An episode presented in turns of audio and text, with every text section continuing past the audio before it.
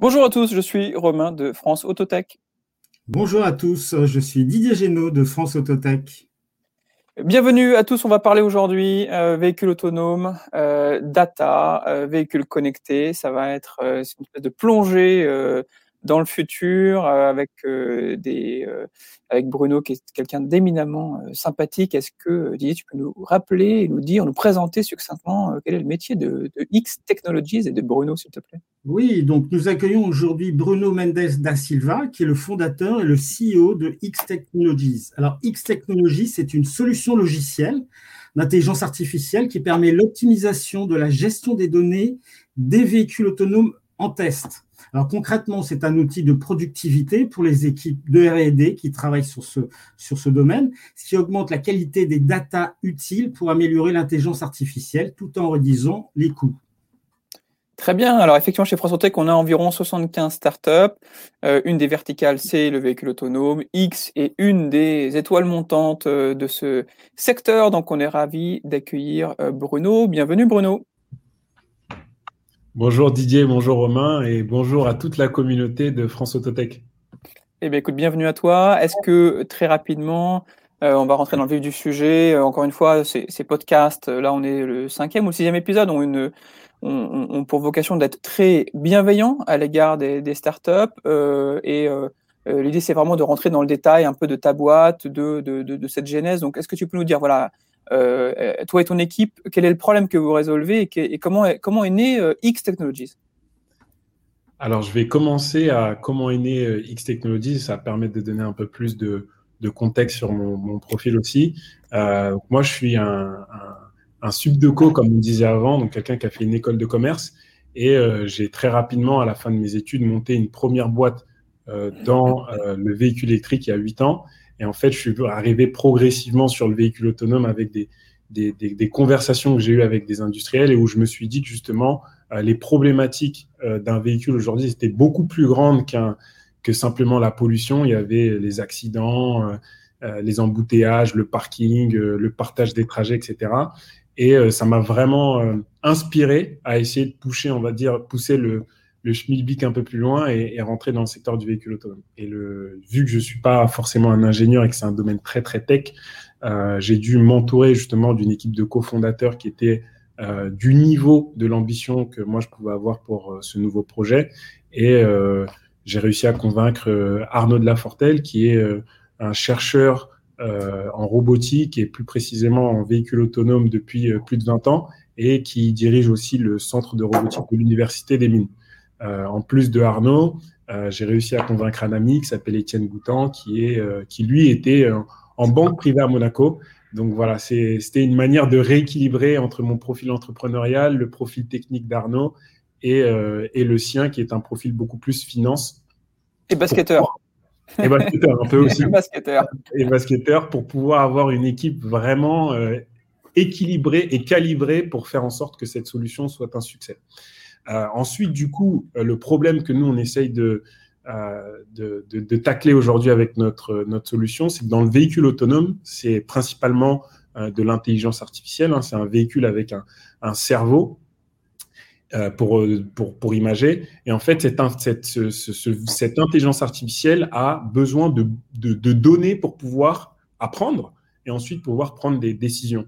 Et dans les secteurs traditionnels de l'IA, euh, on disait euh, beaucoup qu'il y avait plus on a de données, mieux c'est, parce que si on a beaucoup de données, on a forcément de la bonne donnée.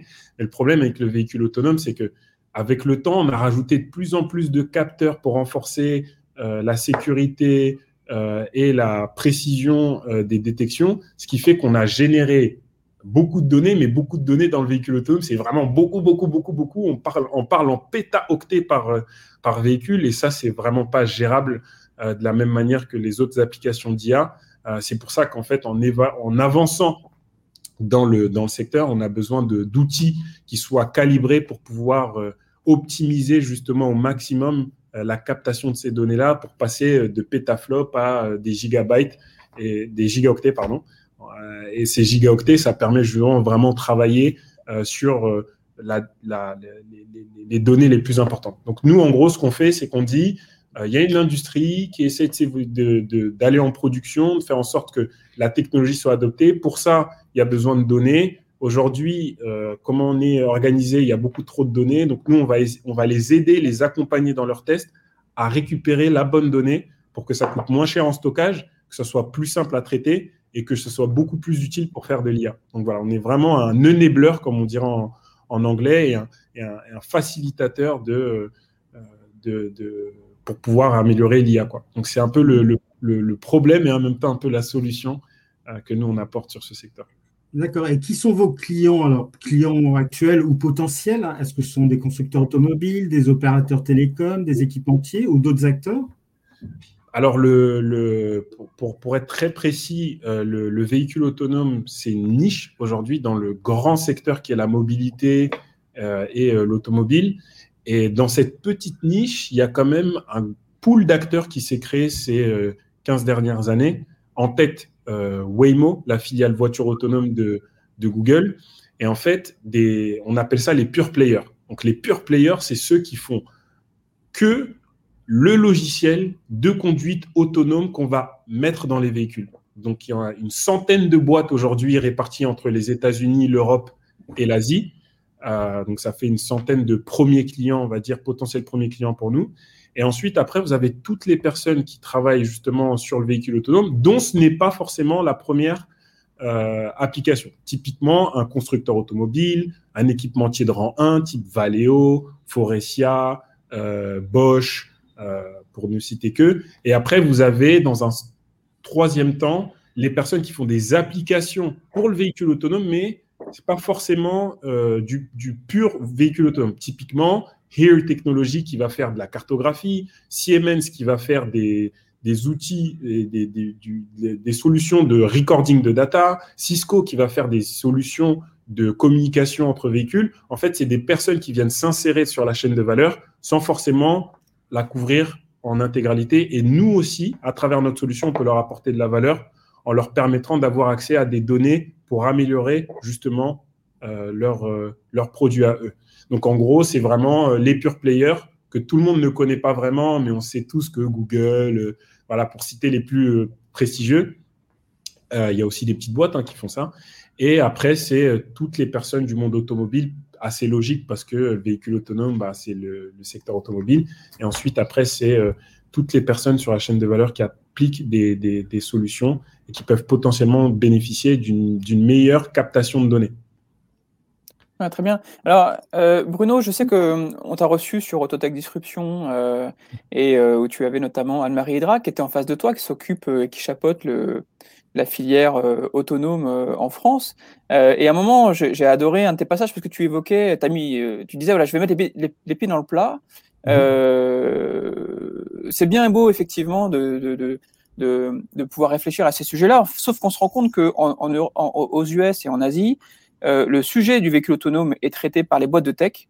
Mmh. alors qu'en Europe, ce sont les acteurs historiques, notamment les constructeurs historiques, les équipementiers historiques qui, qui lead ce sujet, qui traitent de ce sujet-là.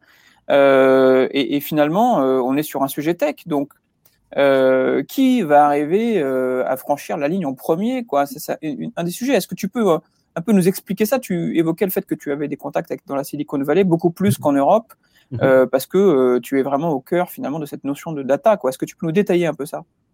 Ouais.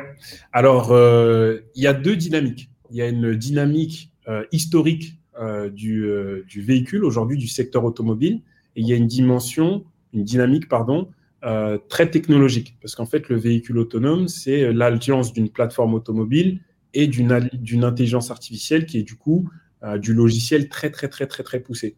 Et en fait, euh, le, le, marché du véhicule, en général, c'est plus d'un milliard de véhicules sur Terre. Et les, les, les, gens aujourd'hui qui sont leaders dans les, les, enfin, leaders sur les, sujets de mobilité, on s'attendrait à ce que ce soit les constructeurs automobiles, mais aujourd'hui, c'est euh, les GAFAM.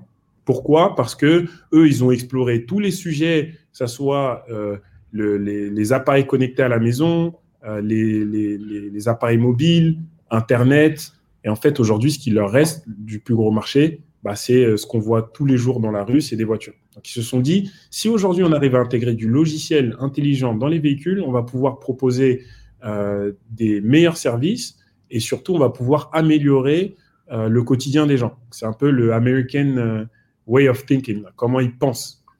Et la, problématique aujourd'hui, c'est que étant drivés par eux, eux qui vont super vite parce qu'ils ont accès à du capital, à des talents, euh, ben, en fait, le secteur européen de l'automobile, il se retrouve un peu largué parce que c'est pas forcément leur euh, secteur de prédilection, le software. Il y a une question de mindset aussi. Tu évoques le capital et le talent, mais c'est aussi un sujet de mindset. Quoi. Un sujet de mindset aussi. Donc, donc aujourd'hui, la grande question, c'est de se dire comment on peut se positionner pour pouvoir le faire dans un premier temps avant de dire euh, comment on peut rattraper euh, Google qui va, lui, du coup, réussir à faire le logiciel et après, s'ils ont juste besoin d'une voiture, bah, ils rachètent un constructeur et ça va très, très vite pour eux. Euh, comment vous, comment nous, on, rattrape en Europe le, retard qu'on a sur euh, le software et sur euh, les applications Internet? Donc, c'est une question de financement, c'est une question de mindset et c'est une question d'organisation. Est-ce qu'on s'organise en groupe, c'est-à-dire on fait des, groupes, des conglomérats d'entreprises? Est-ce qu'on fait des groupes au niveau de l'Europe? Est-ce qu'on fait comment on s'organise? Et aujourd'hui, bah, nous, un acteur comme nous, qui sont sur le secteur et qui sont très tournés logiciels, bah, on a une meilleure oreille euh, quand on parle euh, d'acteurs euh, américains que d'acteurs français parce que c'est pas forcément historiquement c'est pas forcément ce que ce que nous on fait ici. Donc aujourd'hui, ce qu'il faut faire, c'est un peu secouer très très très très fort le, le cocotier et faire en sorte que les acteurs français et européens prennent conscience euh, du plein potentiel, parce que c'est nous qui avons les, enfin, on fait partie des pays qui, ont, qui avons les meilleures écoles d'ingénieurs. Euh, tous les ingénieurs français qui travaillent dans le véhicule autonome aux États-Unis, ils sont tous à des niveaux de vice-président euh, ou des, des, postes très très très experts, très très très techniques qui sont indispensables pour ces boîtes-là.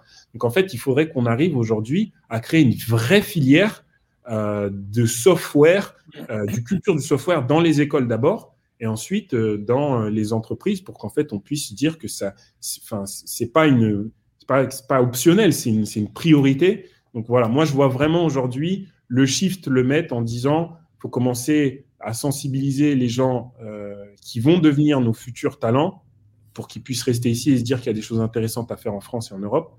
Et ensuite, après, sensibiliser dans les entreprises en peut-être en, en enlevant un peu du poids hiérarchique qu'il peut y avoir pour prendre une décision, être un peu plus agile et permettre à des gens d'être beaucoup plus créatifs. Donc nous, c'est un peu comme ça qu'on réfléchit euh, en tant que startup et ce serait bien qu'en fait cette mentalité-là elle soit appliquée dans le monde corporate. C'est pas évident, mais à un moment donné, le, le, le, il va falloir faire le, le, switch. Le, switch, le switch. Il va vraiment falloir appuyer sur le bouton parce que on parle aussi de deux choses qui sont vraiment importantes pour euh, la France. C'est la souveraineté au niveau des technologies et après, c'est la survie du secteur automobile. Si demain, la valeur, elle est dans le logiciel, elle n'est plus dans la voiture, donc la plateforme, en fait, les, constructeurs automobiles français vont avoir du mal à, garder une place significative. Et peut-être que le, sort qu'on va leur réserver, c'est de se faire intégrer dans ces, ces gros groupes étrangers et, peut-être perdre ce que l'une des industries qui a fait la renommée de la France aujourd'hui, ces 100 dernières années. Donc, euh, euh, on, est d'accord que. Et Didier, je vais te laisser après continuer, mais je sais que on, a, on assiste au regroupement de, PSA et de, FCA. Mmh. donc un peu cette course à la taille critique. le vrai sujet demain, ça va être un sujet tech, ça va être un sujet sur quelle est la capacité de ces constructeurs, de ces constructeurs auto et historiques à délivrer de la tech, à délivrer euh, vraiment, euh, on voit chez Volkswagen qui n'a écrit que 10% des lignes de code de l'ID3. Mmh. Euh, c'est à mon avis effectivement un, vrai sujet et c'est pas en se regroupant entre eux euh, ou c'est pas. Euh, J'allais faire une mauvaise comparaison, mais le, sujet c'est pour un retailer, c'est d'acheter des gens qui font de la vente en ligne. Quoi, c'est pas d'acheter d'autres mmh. retailers. Enfin, je, je, trouve que ces moves là sont des moves euh, d'un autre temps. Alors, il, faut le faire parce qu'effectivement, il y a, il y a une course à la taille critique et puis il y a des marchés très complémentaires et parce que euh, parce que c'est des, des, des, des, économies d'échelle importantes. Le vrai sujet, c'est comment tu changes de métier. C'est pas comment tu rachètes ton concurrent historique. Voilà. Ouais, Didier, tu avais une question qui te brûlait la langue. Oui, oui, oui. Alors Bruno, merci d'évangéliser euh, en France sur, sur l'avenir de, de, la voiture autonome. Hein, c'est important. Tu as décrit que du fait qu'il y avait comme en France des talents et qu'il y avait des atouts Qu'est-ce qu'il faudrait pour déclencher ce, dynamisme, cette mobilisation dont tu parles? Est-ce que c'est des pouvoirs publics? Est-ce que c'est un grand acteur automobile? Est-ce que tu es dans l'attente de, voilà d'un acte fort ou d'une déclaration forte qui, qui permette d'enclencher cette, euh, cette mobilisation commune? Bah, si on, si on reste sur un schéma de pensée sur lequel on a, on a avancé euh, ces dernières années, on se dirait il faut euh, que ça vienne des pouvoirs publics. On attend beaucoup aujourd'hui euh, de l'État un peu providentiel en disant c'est eux qui vont donner le cap. Euh, dans un second temps, on pourrait se dire aussi que c'est un, acteur corporate fort qui pourrait aussi donner le là sur le sujet. moi, je pense sincèrement, en tout cas c'est comme ça que je le, conçois, qu'il ne faut pas attendre justement quelque chose de ces, institutions-là, parce qu'en fait, elles sont aussi euh, dépourvu de solutions que, euh, que, euh, que, les, que les petits acteurs. Aujourd'hui, vous allez voir le gouvernement, vous leur dites comment réparer la différence de 150 milliards qui a été investi en, en, en Asie et aux États-Unis. Ils vont dire bah, on ne sait pas, nous, on n'a pas 150 milliards en Europe à mettre sur des nouvelles enfin, sur juste cette nouvelle technologie-là. Et après, un grand groupe, c'est pareil. Aujourd'hui, les grands groupes français et européens, ils ont déjà la problématique de l'électrification, du aussi de, de, l'achat. Aujourd'hui, il y a beaucoup de services de mobilité, euh, de véhicules partagés. Les gens vont plus forcément acheter des véhicules, donc il y a déjà beaucoup trop de problématiques. Qu'en fait, moi, je dirais, aujourd'hui, ce qu'il faut faire, c'est imposer, entre guillemets, pas de manière euh, euh, sauvage, mais imposer par un, dynamisme, une, une, innovation, des idées, des produits euh, qui vont permettre justement de, de donner une, une, une, ligne directrice pour, le, pour, le, pour, le, pour, le, pour la filière et ça va forcément inspirer les acteurs que j'ai cités euh, précédemment. Mmh. Donc on, va, on, est une, on est une partie de la réponse, mais il y a aussi d'autres entrepreneurs qui travaillent sur le sujet en France. Et je pense que c'est à, à, nous de donner euh, l'impulsion. Il ne faut pas qu'on attende euh, parce que ça ne va pas forcément arriver et parce que ce n'est pas forcément leur rôle aussi. Euh, dans, un, dans le monde dans lequel on, est aujourd'hui, c'est aux entrepreneurs de l'innovation de donner là en disant faut qu'on se batte pour que euh, on, installe cette culture euh, de l'innovation, du logiciel, d'internet en France. Donc nous, c'est un peu comme ça qu'on le voit et on sera super content si on arrive à atteindre des, des grands jalons comme beaucoup de beaucoup de clients satisfaits, attirer des investissements français, européens dans notre entreprise. Donc et faire des partenariats avec d'autres boîtes. Donc, euh, moi, je dirais que l'acte fort, en fait, il vient de nous. C'est-à-dire que mm. euh, je n'ai pas envie de me placer comme quelqu'un qui attend euh, qu'on va faire quelque chose, mais plutôt quelqu'un qui va permettre en faisant des, des, des choses pour l'écosystème. Donc, je pense que l'axe, c'est nous qui devons l'impulser. On va très bien. Merci beaucoup, Bruno, pour ce, ce panorama marché. Je pense que les choses sont très claires. Il y a des vrais challenges devant nous et devant toi, et devant toi et tes équipes particulièrement. Alors, mmh. pour en revenir un peu plus euh, concrètement euh, à, X, euh, est-ce que tu as des, des, outils que tu pourrais partager avec, la communauté qui te permettent de gagner du temps, qui permettent de gagner des clients, qui permettent d'optimiser, d'être plus productif et, plus efficace avec, ta, avec ton équipe? Ouais. Donc, moi, je vais donner, on va dire, des, des conseils, mais au lieu de donner des conseils génériques, c'est plus en fonction du stade d'avancement de la boîte. Euh, c'est-à-dire que quand on est une startup, on est très très très tôt. Euh, la grosse problématique, c'est la légitimité, c'est-à-dire pourquoi les gens me feraient confiance, pourquoi un partenaire, un client, un premier investisseur ou un talent me ferait confiance? Donc, je sais que c'est un peu le problème de, du chicken and the egg, c'est-à-dire le, la, la, poule et le, et le, et le, poulet. Pour, pour que les gens aient confiance, il faut avoir un peu de moyens, mais pour avoir un peu de moyens, il faut que les gens nous fassent confiance. Enfin bref, c'est un, peu le serpent qui se mord la queue. Et en gros, il y a des petits hacks à trouver. Par exemple, quand on est une startup et qu'on se lance, on n'a pas forcément les moyens de payer des gros talents. En fait, il faut, au lieu de se payer, au lieu de, de, de, se dire, bah, je peux pas le payer, donc euh, c'est pas possible, c'est aller voir ce talent-là et lui dire, euh, aujourd'hui, je peux pas te rémunérer, mais est-ce que tu voudrais bien être advisor, conseiller euh, et, en fait euh, euh, m'accompagner sur le sujet où demain tu pourrais être salarié chez moi si la boîte se développe, bien.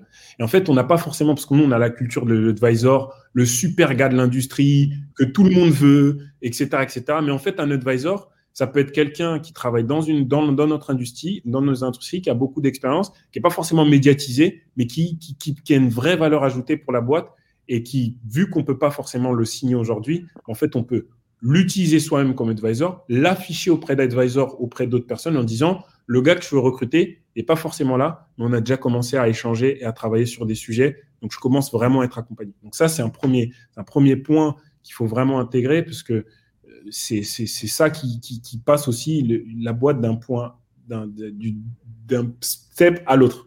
Ensuite, en termes. En c'est toujours beaucoup plus facile de demander des conseils que de demander des services. C'est ça.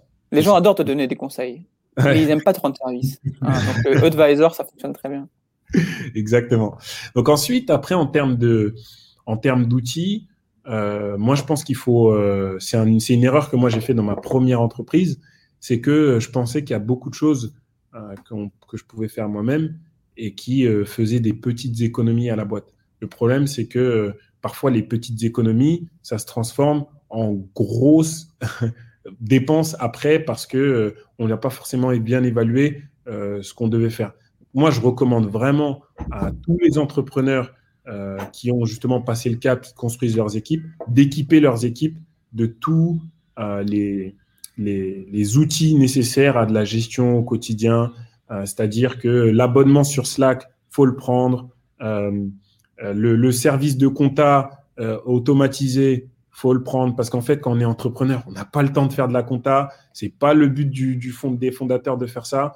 Si on peut pas, tant qu'on peut pas se payer un, un, vrai expert comptable qui va nous suivre et qui va nous coûter un peu d'argent, en fait, il faut automatiser certains process. Et il y a des outils, des boîtes françaises qui le font très bien. Je ne vais pas faire de publicité, mais, mais en tout cas, sur ces services-là, on est très, très bien. Et, hein, tu peux faire de la pub, il n'y a aucun problème. Ouais, ouais, il y, a, y a des boîtes, il y a des super boîtes comme Penny Lane qui aujourd'hui offrent des, services de compta automatisés. Euh, sur la banque, vous cassez pas la tête à aller essayer de convaincre forcément euh, les grandes institutions bancaires, eux, elles, voient, elles essaient de voir leurs intérêts. Donc, tant qu'on n'a pas forcément de traction, hein, on ne les intéresse pas. Allez dans les banques en ligne françaises, les Conto, les Shine, etc., etc.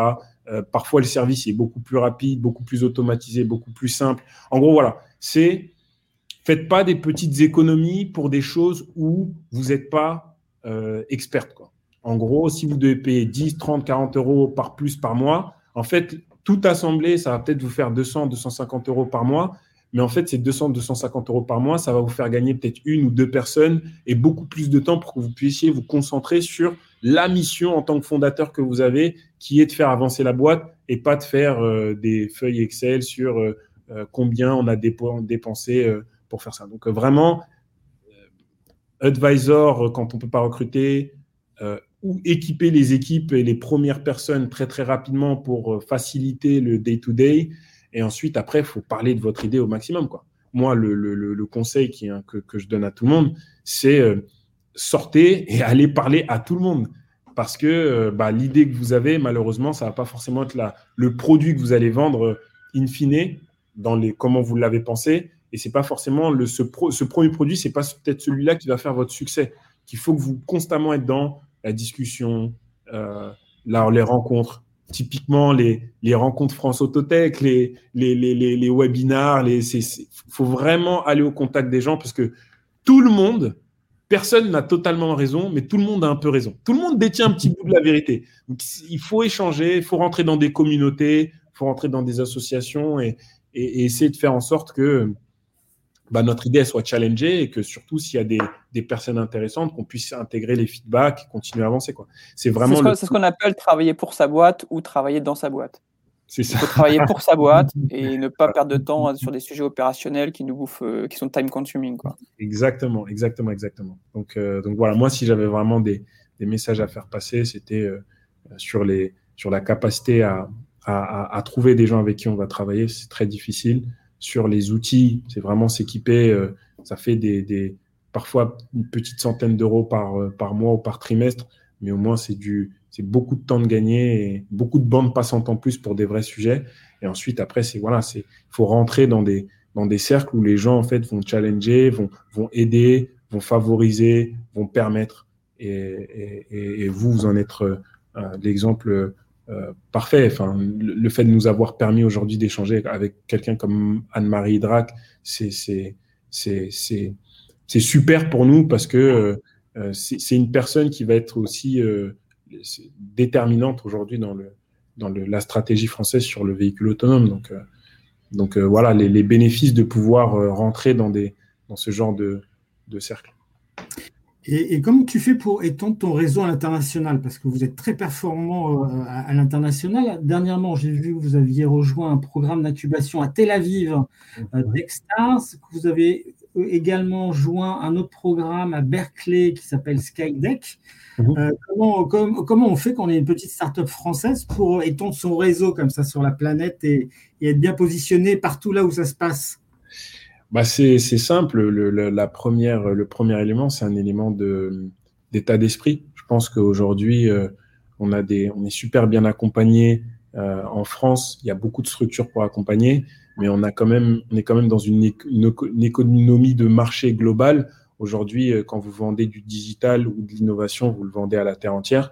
Donc, en fait, il ne faut pas avoir peur, dans un premier temps, d'aller regarder comment on peut être accompagné par des, par des programmes euh, étrangers. Après, euh, nous, l'ADN des fondateurs, elle est de X, elle est très très internationale parce que moi, j'ai vécu à San Francisco pendant un an euh, à l'époque où j'ai fait ma première startup. Étienne, notre CFO, il a fait ses études à San Francisco et Arnaud, qui est notre CTO, il a enseigné à, il a fait de la recherche à San Francisco à l'université de Berkeley pendant pendant un an. Donc en fait, nous, c'est plutôt naturel parce qu'on s'est on, s'est toujours euh, projeté euh, à l'international pour, euh, pour faire ce qu'on ce qu'on ce qu'on voulait de manière personnelle ou dans nos expériences professionnelles précédentes.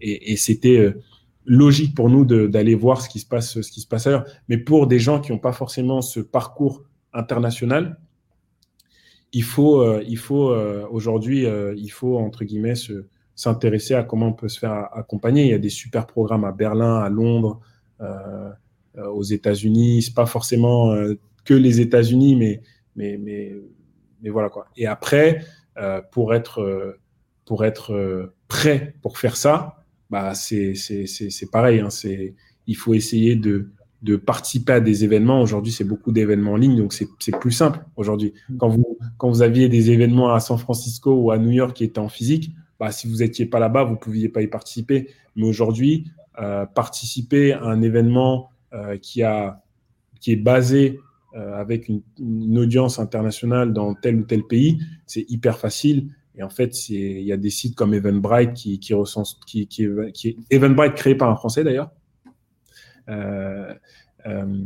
qui recense justement tous ces événements-là. Donc voilà, quoi. Faut, faut pas se mettre de barrière et faut euh, il faut se donner la chance aujourd'hui de candidater. Parce que je sais que les candidatures aussi, c'est super long. Hein. Euh, quand on candidate pour Techstars, euh, c'est un gros dossier. Ensuite, c'est cinq interviews, chaque, enfin, une interview pendant, par semaine pendant cinq semaines avec des VC, des, des ingénieurs, des, des, entrepreneurs qui vont vous challenger, qui disent mais pourquoi tu veux faire ci, pourquoi tu veux faire ça? C'est hyper long, c'est hyper compliqué, mais après c'est une fois qu'on est sélectionné. Par exemple, nous, Techstars, c'était 500 euh, startups qui ont euh, euh, postulé et on a été 10, on fait partie des 10 derniers. D'accord. C'est quand même, un, bel, un bel accomplissement quand on voit le taux d'acceptation. Et pour Skydeck, c'est des milliers, des milliers d'applications et aujourd'hui, nous, on se retrouve dans le, dans le, dans le top 20, dans le top 20. Donc, c'est, c'est, pas facile, mais il faut, tant qu'on n'a pas essayé, en fait, on peut pas savoir. Donc, euh, je recommande vraiment aux, startups de France Autotech et, au-delà d'aller regarder ce qui se fait à l'étranger, parce que c'est plus facile de connecter avec un marché quand on passe à travers un programme comme ça, plutôt que d'arriver avec son sac euh, comme ça en disant j'ai ma tambouille à vendre qui veut l'acheter.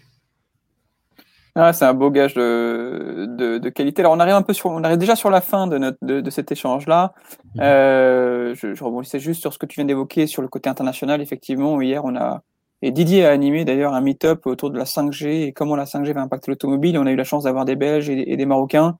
Mhm. Et voilà, cette ouverture internationale, effectivement, est facilitée quand même par cette euh, période de, de pandémie. Elle aura au moins eu quelques avantages. Mhm. Euh, donc, pour conclure, euh, est-ce que tu peux juste nous dire qu'est-ce que tu recherches, des clients, des partenaires, ce que tu cherches à recruter. voilà, je propose qu'on finisse sur une ouverture et si ceux qui nous écoutent aujourd'hui peuvent effectivement te contacter, comment ils peuvent te contacter et qu'est-ce que tu recherches? Euh, alors nous, on est, en plein développement, on a une super bonne euh, traction et c'est un bon momentum. Euh, donc on est un peu à la recherche de tout. on est à la recherche de plus de, plus de, plus de clients. donc s'il y a des, des personnes dans la communauté de France Autotech qui, qui ont des contacts privilégiés avec des véhicules, des, des équipes qui sont sur des sujets de véhicules autonomes ou véhicules connectés même, ravis de prendre vos, vos, vos vos, contacts ou vos, vos inputs. Euh, ensuite, après, euh, on a la recherche de, de talents aussi. Donc, euh, s'il y a des ingénieurs ou même des, des personnes sur des profils un peu plus opérationnels comme le marketing ou le produit qui veulent proposer leurs services, bah, c'est des choses qu'on pourra regarder aussi. Et après, sur les investisseurs, nous, pour le coup, on est très, très bien accompagnés. Euh, à ce niveau-là. On a des super contacts avec des, fonds d'investissement français et euh, internationaux sur euh, les tours prévisionnels qui vont arriver. Donc à ce niveau-là, vraiment, n'a pas vraiment de, grosses recherches, mais, mais s'il y, a un investisseur qui nous écoute et qui veut entendre, enfin, qui veut en savoir plus sur X, on sera ravi aussi de, de discuter avec lui. Donc voilà. Euh, voilà, avis aux amateurs, s'il y a des financiers, essayez X Technologies et éventuellement, euh, ils seront attentifs à, vos, demandes. Un grand merci Bruno là, pour ce, voyage à travers l'aventure de X Technologies et je vous dis tous à bientôt pour un prochain épisode de ce podcast. Super, merci beaucoup euh, Didier et Romain de m'avoir accueilli dans votre podcast. Euh, je trouve que c'est une super initiative. Le podcast, c'est une, bonne manière aujourd'hui euh, de pouvoir euh, diffuser des informations. Donc, vraiment ravi et puis à bientôt. Avec plaisir. un petit bonjour aussi à toutes tes équipes. Je sais que Sonia n'est pas très loin. Et puis aux, gens de Tomcat, je sais que vous avez été hébergés chez eux. J'ai quelques affinités avec eux. Donc merci en tout cas Bruno et puis plein de bonnes choses pour les, les mois qui viennent. Merci. À bientôt. À bientôt.